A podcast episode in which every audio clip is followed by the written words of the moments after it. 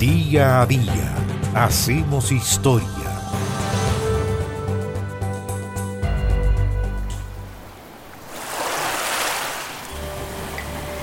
Casos policiales nunca resueltos. Uno es conocido como el de los niños Beaumont. Fue el 26 de enero de 1966, cuando en la playa Glenelg, cerca de Adelaida, en Australia, tres menores desaparecieron y todo indica que fueron secuestrados. Tres niños, hermanos, Jane de 9 años, Anna de 7 y Grant Beaumont de 4 años.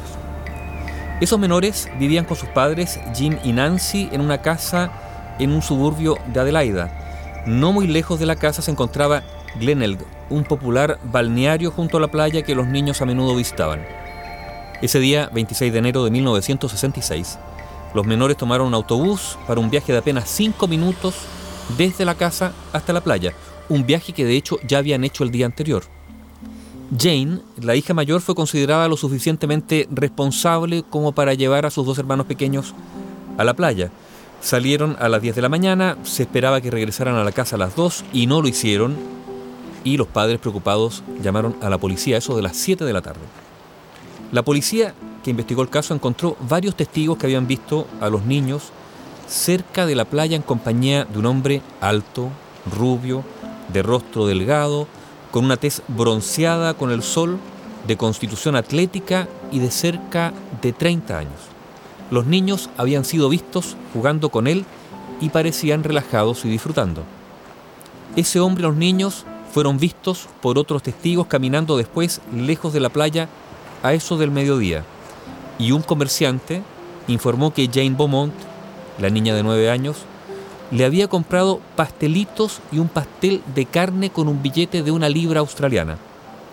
Para la policía fue una prueba de que estaban los menores con otra persona porque el comerciante conocía a los niños y nunca habían comprado un pastel de carne antes y la madre solo les había dado monedas y no un billete de una libra.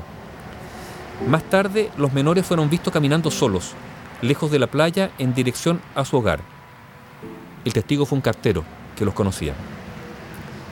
Varios meses después, una mujer informó que la noche de la desaparición, un hombre, acompañado de dos niñas y un niño, entró en una casa vecina que creía vacía.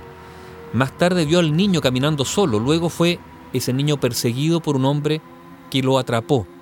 A la mañana siguiente la casa parecía estar desierta de nuevo y no volvió a ver al hombre ni a los niños. En esa casa no se encontró nada por parte de la policía. Los presuntos avistamientos de los menores se informaron aproximadamente durante un año después de su desaparición. En la búsqueda incluso se llegó a demoler una construcción recién hecha para ver si los cuerpos estaban enterrados bajo el hormigón nuevo. Nada se encontró. Dos años después de la desaparición, en 1968, los padres de los niños Beaumont recibieron dos cartas, supuestamente escritas por su hija Jane, y otra por un hombre que dijo que estaba manteniendo a los menores. En esa carta, ese hombre se denominaba guardián de los niños, dijo que estaba dispuesto a devolverlos, citó un lugar para una reunión al cual los padres fueron.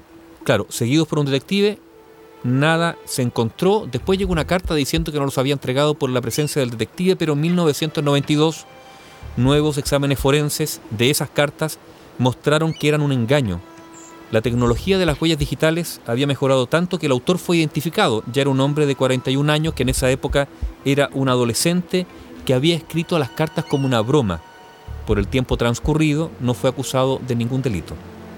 Ahora, cada cierto tiempo surgen nuevas pistas, pero esas pistas nunca han conducido a nada.